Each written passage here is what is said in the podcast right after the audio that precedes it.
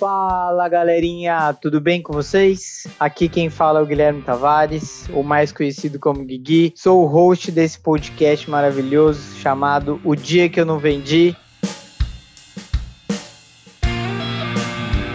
Ele tem o propósito de falar sobre os dias tretas, os dias suados, os dias difíceis, aqueles dias que a gente olha no espelho e se pergunta por que, que eu estou fazendo isso, mas também são os dias que nos geram muito aprendizado, muitos insights. Quero falar com pessoas incríveis para ouvir as histórias delas, ouvir as histórias dos dias que elas não venderam e o que, que elas aprenderam com isso, para a gente também poder aprender com isso. Antes de mais nada, curta, compartilhe e acompanhe esse episódio, tá bom? Vamos que vamos. Pra cima! Fala galera, hoje estamos com uma pessoa que Gente, estou animado, estou assim muito feliz. O dia que eu vi ela, eu cheguei para Ana, minha namorada, falei: "Cara, teve uma mina que palestrou assim, mina zica. Mina era muito top e hoje estou tendo o prazer e o privilégio de trazer ela aqui no podcast. Então, por favor, Lari, se apresenta para a galera. Quem é a Lari? Conte-nos. Uau, que apresentação, Gui. Gratidão, e cara, acho que estou mu primeiro muito feliz pelo convite. É, poder repetir um pouquinho do nosso do meetup juntos. Sim. Que eu também, quando saí de lá, falei, cara, tinha um vendedor lá, um closer lá, muito foda. Vou mandar o link de uma vaga para ele, para ele se candidatar e vir trabalhar comigo. Boa.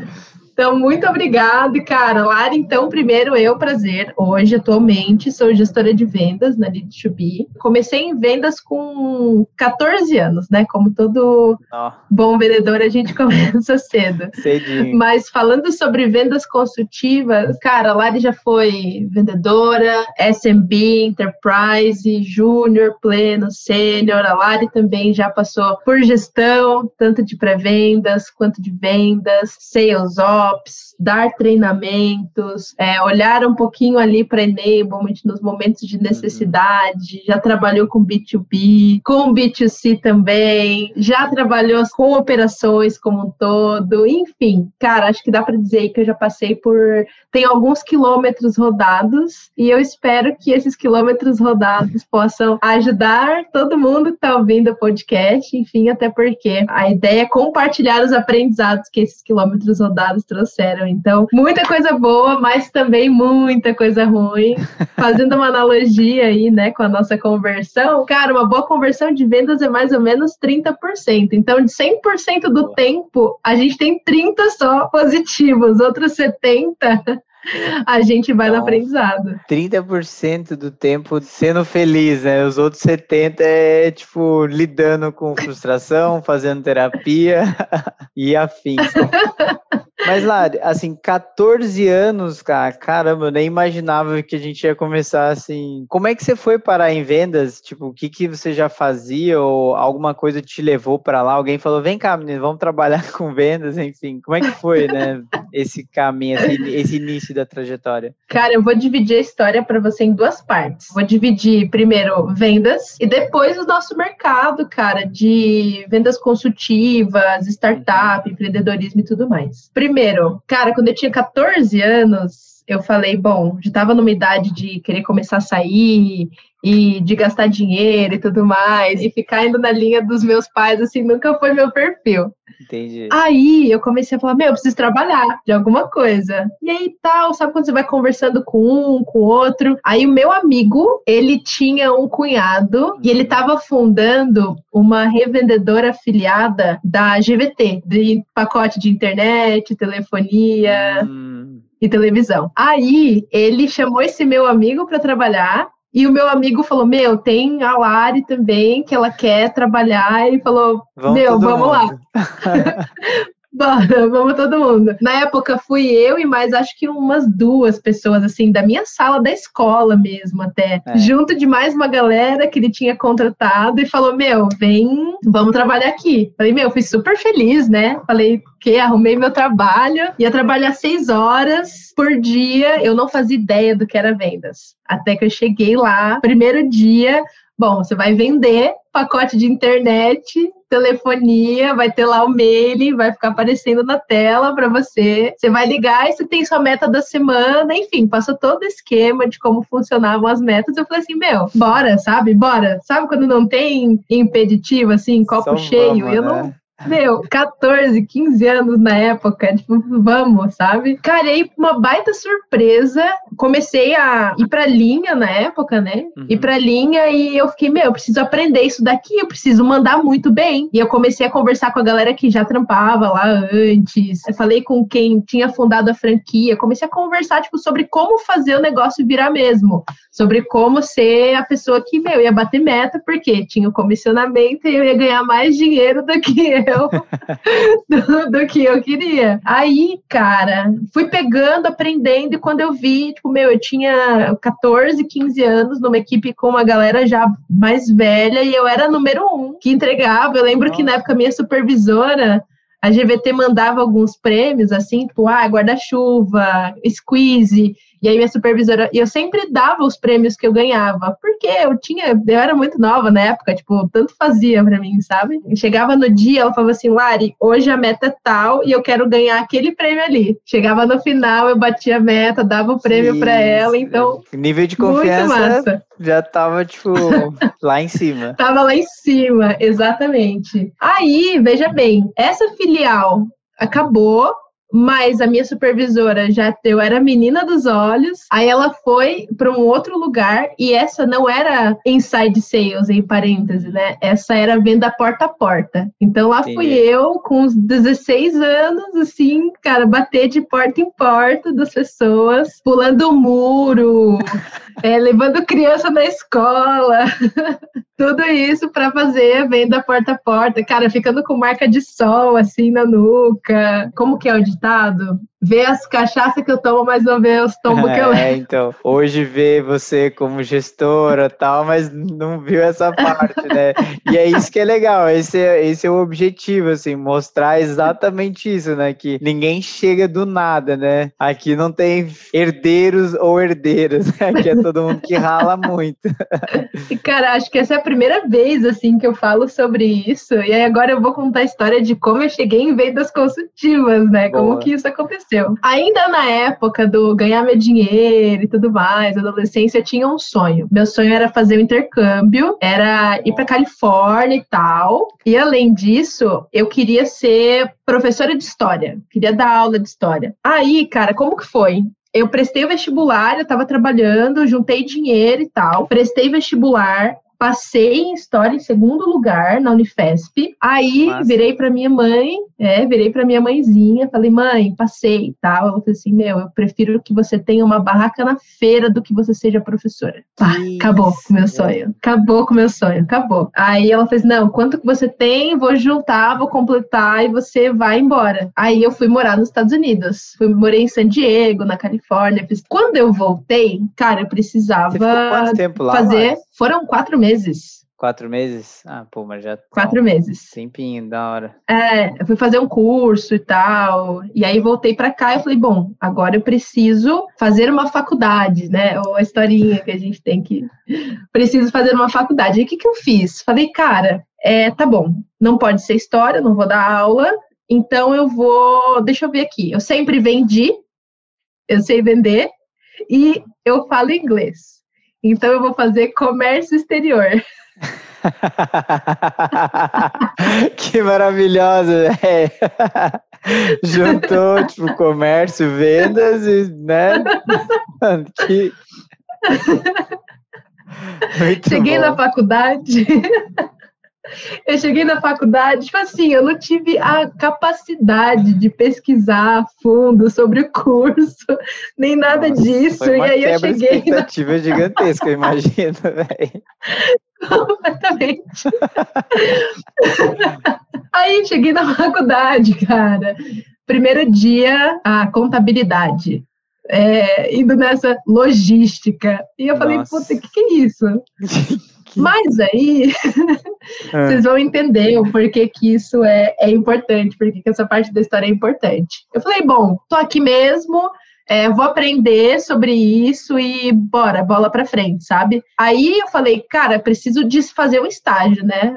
Ainda na historinha de sonho que a gente precisa seguir. Faculdade, vou fazer um estágio. Aí eu tava passando no corredor da faculdade e eu vi um anúncio sobre um estágio e tal. E eu falei, meu, estágio de comércio exterior que envolvia o comercial. Fui lá e tal. Qual que era a ideia? Qual que era a hipótese? Era uma indústria, a indústria tinha mais de 50 anos. Cara, eles faziam abrasivos. Então, não sei se já ouviu falar, mas são peças industriais para que afiam, desbastam outras peças industriais. Então, era bem Entendi eles importavam e exportavam, eles revendiam uma peça que eles traziam da Alemanha. Então, por que, que eles precisavam de um estagiário? Eles precisavam de um estagiário que ia fazer esse meio de campo das peças, mas isso era tipo 20% do tempo. Os outros 80% do tempo, eles tinham contratado uma consultoria de vendas B2B super famosa. Todos nós, a maioria da galera que for ouvir esse podcast, que estiver ouvindo, provavelmente conhece sim essa consultoria. Uhum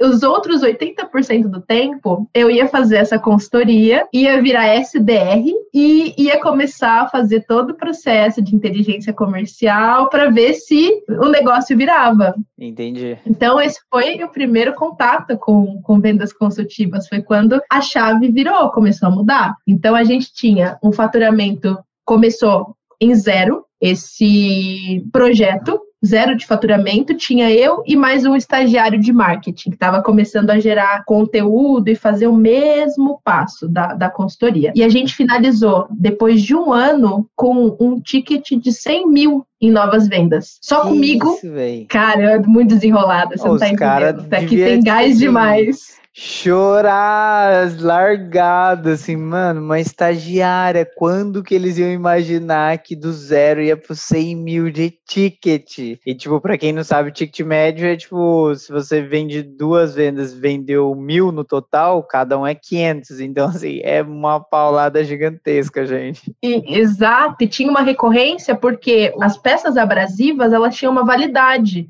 Então, começou a criar um ciclo muito massa. E assim, a minha comissão era dois reais por vendas. E eu tava achando que aquilo era. eu tava no, no, topo.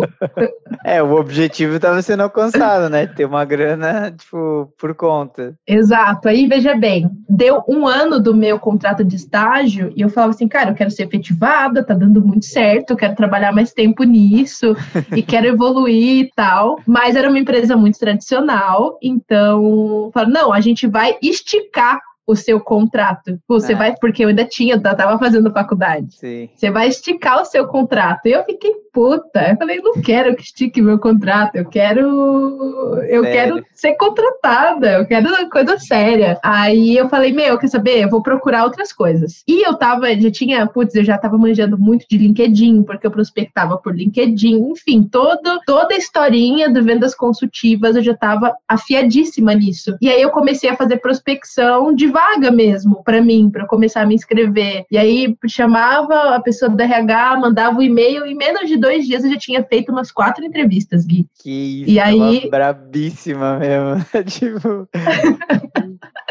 Aí, cara, eu tava assim, meu, eu só não quero, porque eu via muito no LinkedIn startup. E na minha cabeça, startup era, tinha uma volatilidade muito grande, empresa que não tem dinheiro, é, ninguém sabe o que tá fazendo. Eu falava, eu não quero startup. Aí, quando eu ia para uma entrevista, eu procurava o CNPJ da empresa para ver se eu conseguia identificar na classificação se era uma startup ou não. Aí fui em uma empresa na zona sul de São Paulo. Aí cheguei lá, o prédio incrível, fiz fiz desafio, passei, conversei com a Red, com todo mundo que precisava conversar e passei. A classificação da empresa era SA, Sociedade Anônima. Mas até aí eu, muito ingênua, falei, beleza, não é uma startup, eu vou. Quando eu cheguei lá, o que, que, era, que, que era, Gui? Já foi pra startup? Era uma startup. Não tinha como, né? O, o caminho, assim, é, é, o destino. Tem algumas coisas que as portas vão abrindo sem você saber e não te conta só pra você entrar e ter a surpresa. Mas e aí, como é que foi essa, tipo, quando você entende entendeu que era uma startup? Ah, eu já estava lá dentro, cara. Já estava. Quando eu entendi que era uma startup, foi meio que assentou, não como um choque, mas tipo, meu, Cara, se isso é uma startup independente, se uma startup é assim, independente de qualquer coisa, se tem dinheiro, se não tem dinheiro, eu tô curtindo muito tá aqui, ah, eu quero ficar nisso.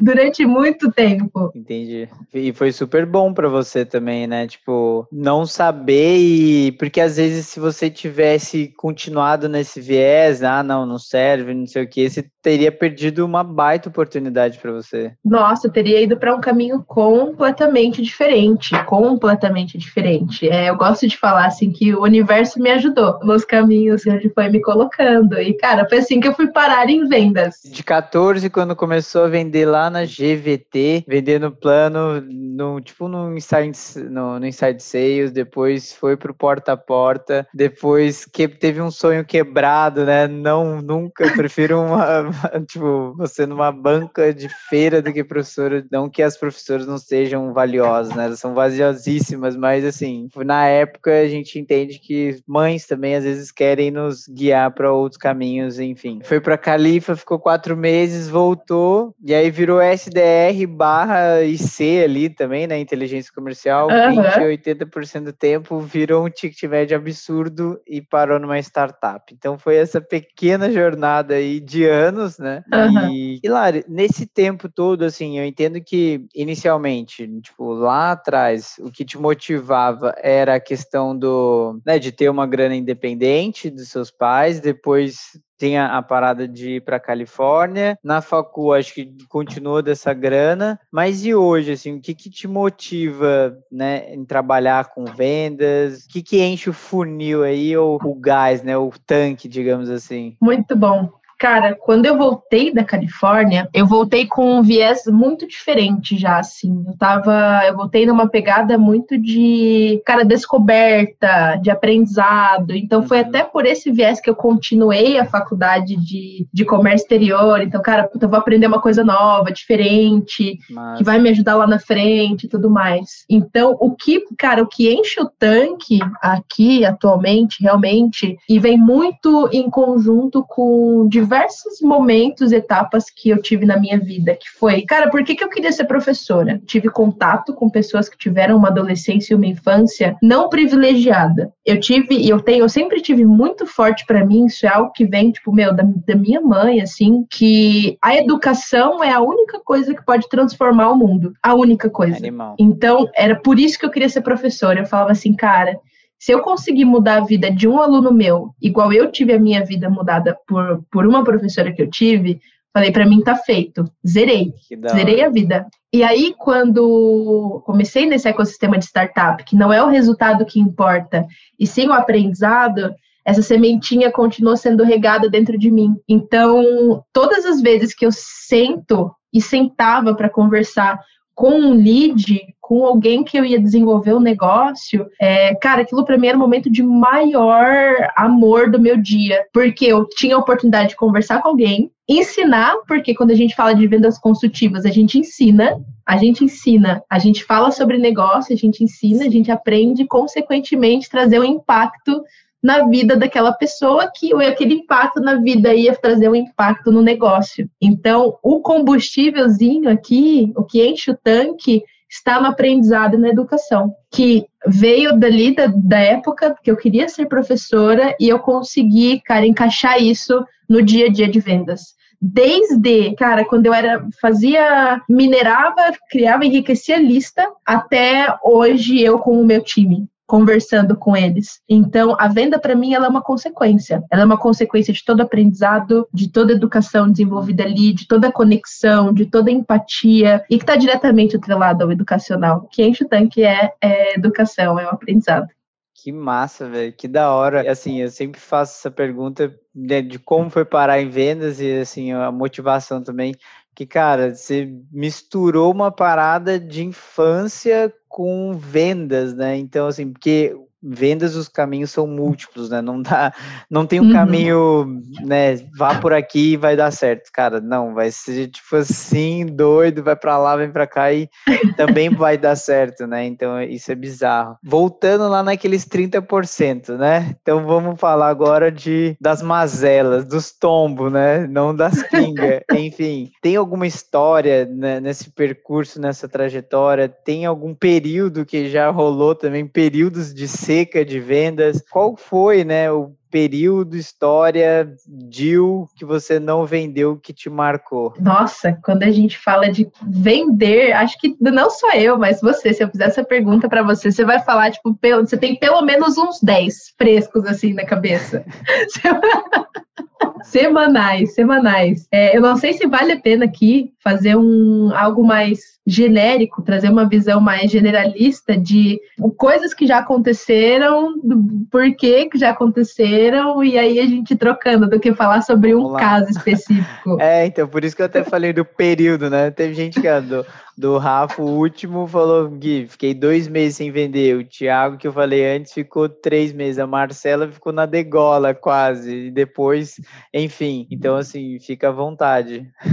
Não, cara, e é isso. Não só sem vender, mas, por exemplo, putz, dois meses sem bater meta. Um mês sem bater meta. Putz, não, não virar, não virar, não virar. E aí tem aquele cara que você vai até cara, você negocia, tá amarrado, tá tudo certo, e aí chega no final ele não entra, ele não vem.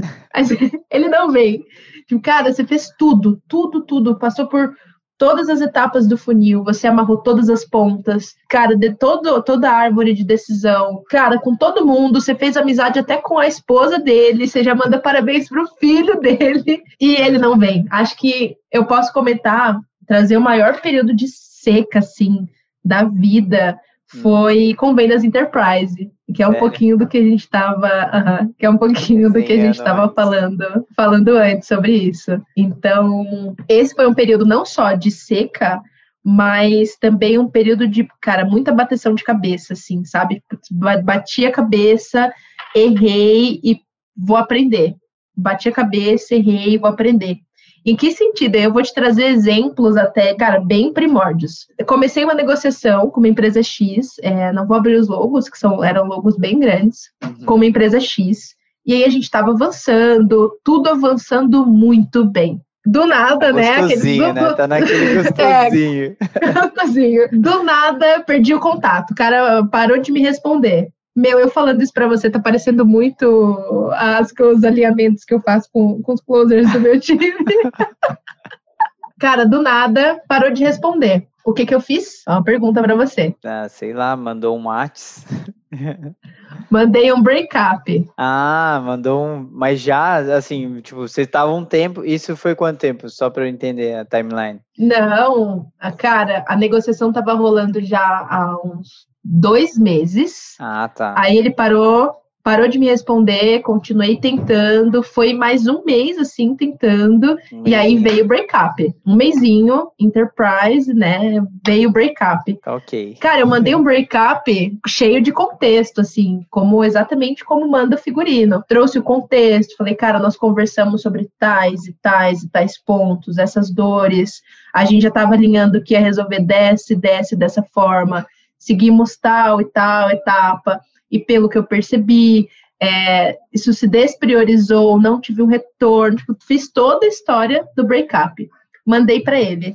Hum. É, Passaram-se três dias, o telefone da minha rede na época toca. Aí ela atende o telefone e era o superior ainda do cara que eu tava negociando. Eu tava negociando com um dos diretores. Então, quem falou com ela, exato, quem falou com ela foi o Sion. E ele trouxe o ponto de que o meu breakup tinha sido muito, mas muito mal educado, muito incisivo. Nossa. É que eu tava Sério? Debulhou o meu breakup. De Debulhou, debulhou, cara, debulhou, debulhou. Eu fiquei, meu Deus do céu. E aí, não, vamos lá. Vamos conversar sobre inteligência emocional em vendas. Nossa, cara, eu tô impactado aqui, tipo assim. E aí? Me conta. Aquilo, aquilo me abalou de uma forma. Eu fiquei, meu Deus, eu tô fazendo tudo errado. É, Cara, e eu olhava para o meu e-mail, eu falava, e eu, eu tinha uma segurança, né? Eu olhava para o meu e-mail e falava, meu, eu não tô sendo incisiva, não tô sendo. Porque a gente tinha ó, exemplos de e-mails de breakup bizarros tipo rolando aquele, pela internet. Ou né? fecha comigo ou não fecha. Falou, valeu. é, com GIF, exatamente. Eu tinha sido muito consultiva, eu tinha quase preparado um relatório da conta para ele. Sim. E aí ainda falou com minha head, eu fiquei assim, meu Deus, eu vou ser demitida. eu vou ser demitida agora. Ela vai olhar todo o meu pipe, ver todos os meus e-mails, ela vai me mandar embora.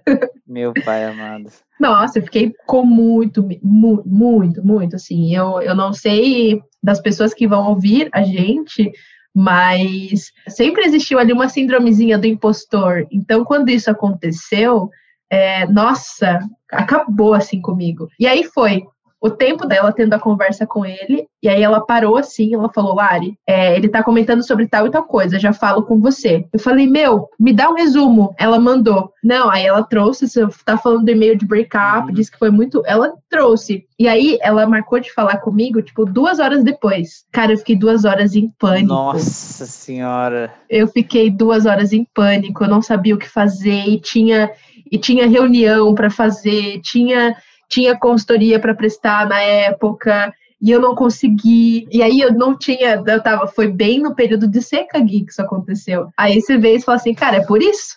É por isso que eu não tô vendendo. Aí, cara, passou o tempo, a gente foi conversar ela me trouxe, cara, que isso acontecia, era pertinente, que isso incomodava mesmo, e ela contornou essa objeção na época. Ela ouviu, escutou, trouxe todos os pontos, falou assim, beleza, mas, cara, você consegue me dizer então por que, que vocês pararam de responder? Por que, que vocês sumiram? E aí trouxe, envolvemos o CEO e voltamos para a negociação. Mas eu não era mais a vendedora da conta.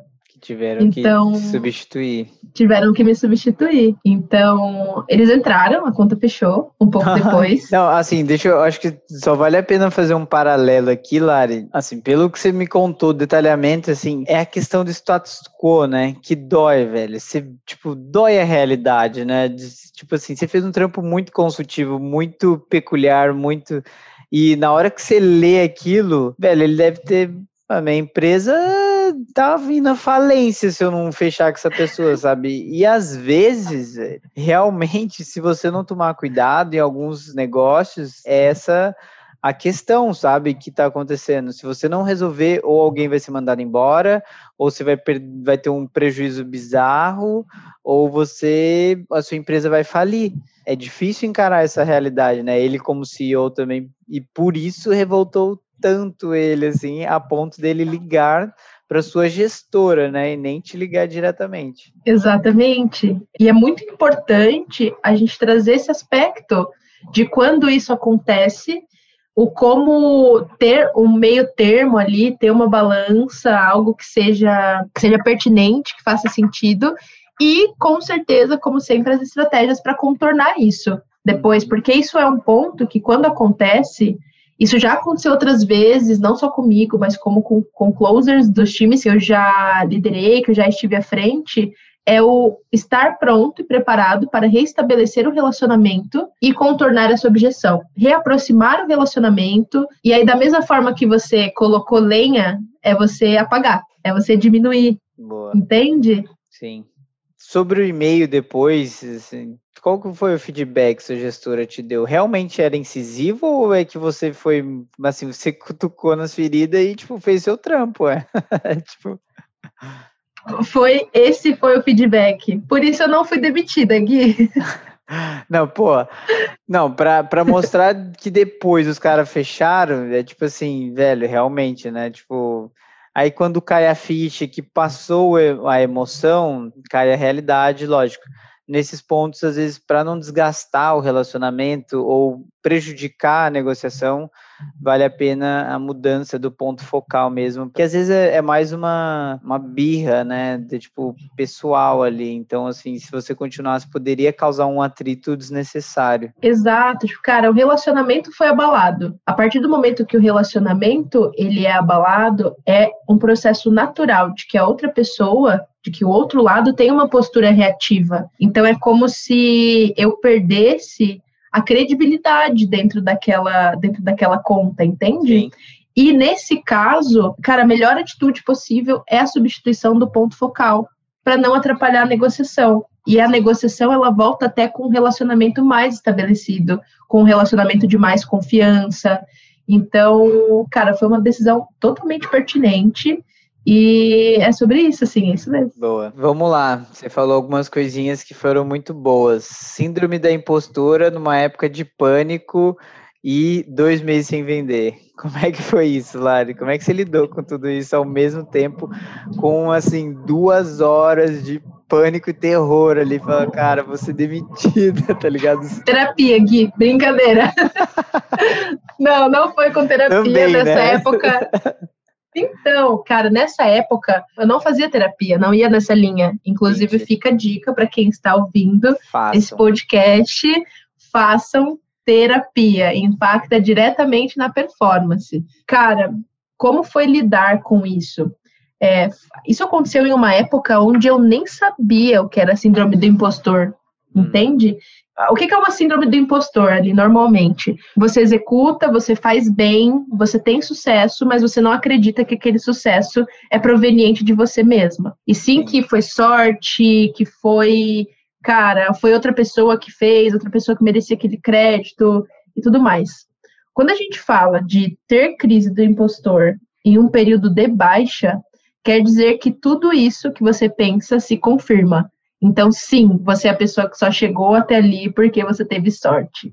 Nossa. Sim, nada dos resultados bons é que você teve. a parada ainda. Exato. Nada dos resultados bons que você teve vieram de você. Então, é como se tivesse um subsolo no buraco ainda que dá para você se entrar mais. Meu pai amado. E imagine assim, Gui, foram dois meses sem vender, provavelmente a minha síndrome ela atacou no, na primeira semana, aí ela se agravou na segunda, aí ela se agravou na terceira. Isso vai se esticando enquanto até o momento em que você olha para isso como olhar para isso? Como que eu lidei com isso? Quando você está em um período de baixa, você tem que fazer alguma coisa para sair dele. Sim. Isso precisa ser feito. E aí eu comecei a analisar tudo, me autoanalisar, analisar a minha performance. Então, cara, como que eu estou me comportando perante essa situação? Como que tá a situação de verdade? E aí o, a situação de verdade é olhar para a situação sem viés. E uma vez que eu já estava bem impactada negativamente e o meu perfil comportamental é gato, não sei se vocês têm familiaridade com isso, mas a gente pode falar sobre isso depois. E gatos são muito impactados pelo emocional. Eu estava olhando tudo com um viés muito negativo. Então, olhar a performance com verdade cara, olhar para os números realmente, olhar para os dados. O que quer dizer que eu estou performando bem? O que quer dizer que eu não estou performando bem? Qual é o indicador que me mostra que eu estou bem e o indicador que me mostra que eu estou mal? Olhando para isso com verdade,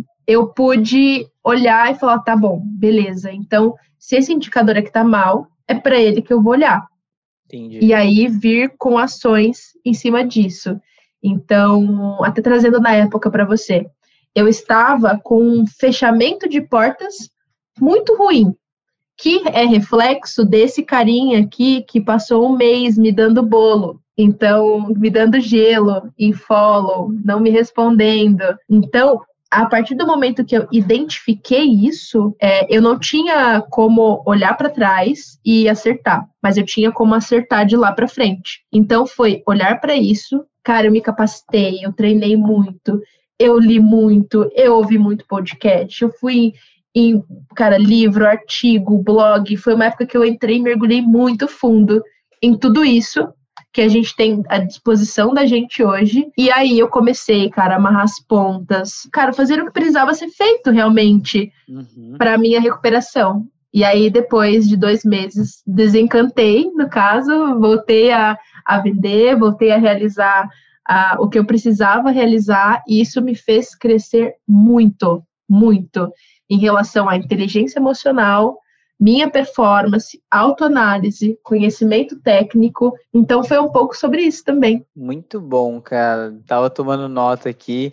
E peguei vários pontos, assim. Falou duas coisas que me fizeram conectar muito bem, assim. Autoavaliação é uma parada muito subjetiva, né? Então você tá se autoavaliando, você tem uma tendência, e não só você, tá, Lara? Acho que isso, li um outro livro, O Lado Bom do Lado Ruim, que a gente tem cinco principais emoções e quatro delas são negativas. Então, tipo, todo mundo tem uma grande tendência a ver as paradas. Por isso as críticas normalmente são é, mais negativas, né? Sobretudo sobre a autocrítica, né? E depois o lado objetivo, o racional, que é onde você foi parar e ver, cara, qual etapa do meu funil que eu estou pecando?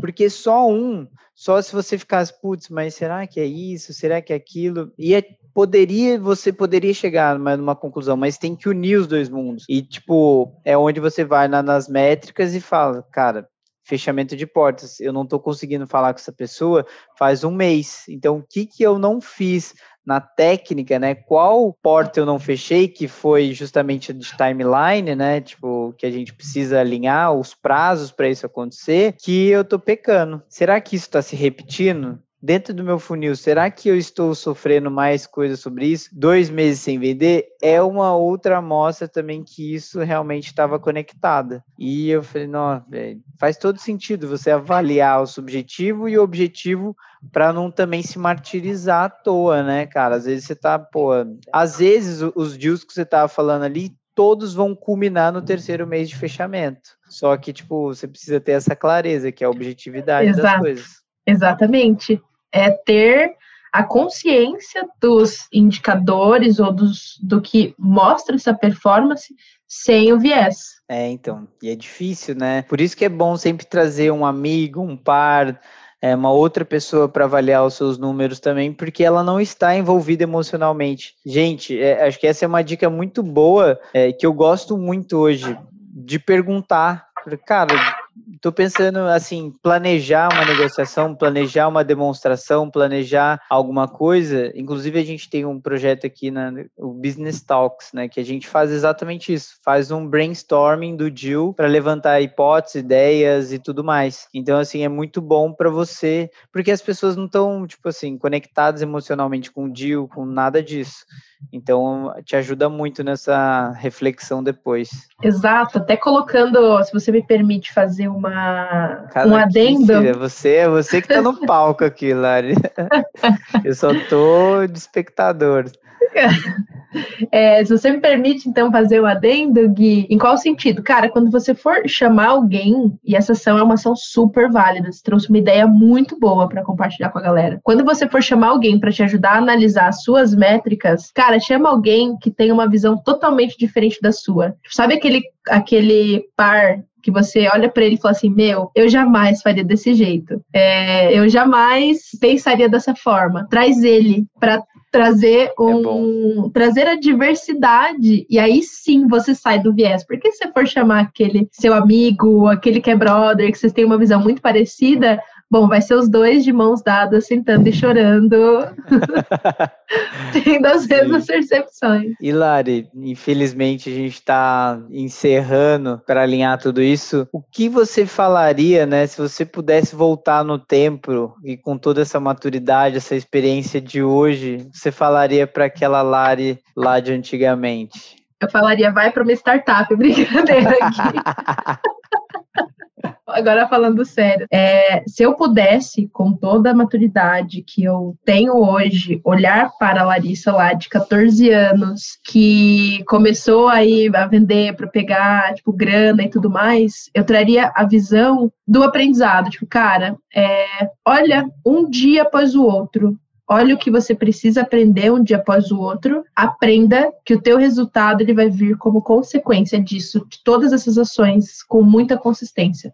Que animal. Excelente. Muito bom, velho. Fechou com chave de diamante, nem ouro, né? Ouro é pouco para essa, essa parada. Olhar um dia após o outro e o resultado realmente é consequência, né?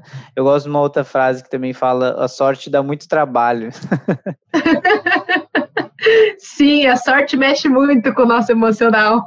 Sim. É isso, Lari recados finais, dá um, um salve pra galera, pra galera chegar, é, assim, conectar contigo também, enfim. Cara, passou muito rápido, Gui. Caramba, você tá Sim. de parabéns na condução, foi muito rápido, muito rápido mesmo. Recados finais, primeiro, bom, Larissa Carvalho no LinkedIn, se conectem comigo, como deu para perceber, eu gosto muito de trocar, de aprender, de ensinar, então, um canal super aberto. É, eu gostaria também de trazer muito o viés aí, uma dica final para a galera que, cara, que tá vendendo realmente, que tá no dia a dia, na linha de frente. Então, cara, o nome do podcast é O Dia Que Eu Não Vendi. Então, se a gente for olhar para evitar ter momentos assim, olhem para a performance de vocês, tenha domínio, só, só saibam o que vocês precisam fazer de bom. E aí vocês vão correndo atrás para fazer esse bom. Então, putz, abastecimento, pipe, não sei quais são os vocabulários que a galera usa de quem vai ouvir a gente, mas tenham domínio do que vocês precisam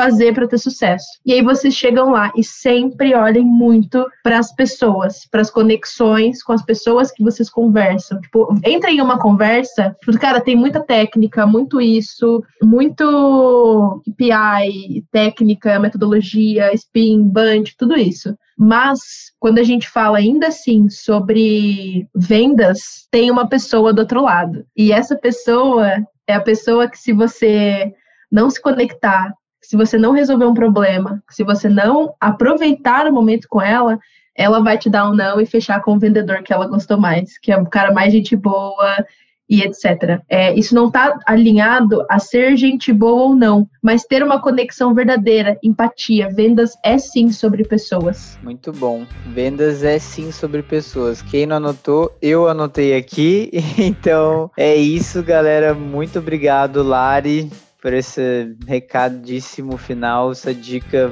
valiosíssima também. E até a próxima, pessoal. Valeu! Chegamos ao fim de mais um episódio dessa pessoa incrível que participou com a gente. Então é isso, para ficar antenado com mais episódios e mais pessoas incríveis por aqui, siga a gente no Spotify e também me siga no LinkedIn, Guilherme Tavares, entre parênteses, Guigui, para você ficar sabendo das novidades, tá bom? Quem curtiu, compartilha e até a próxima. Valeu, galera!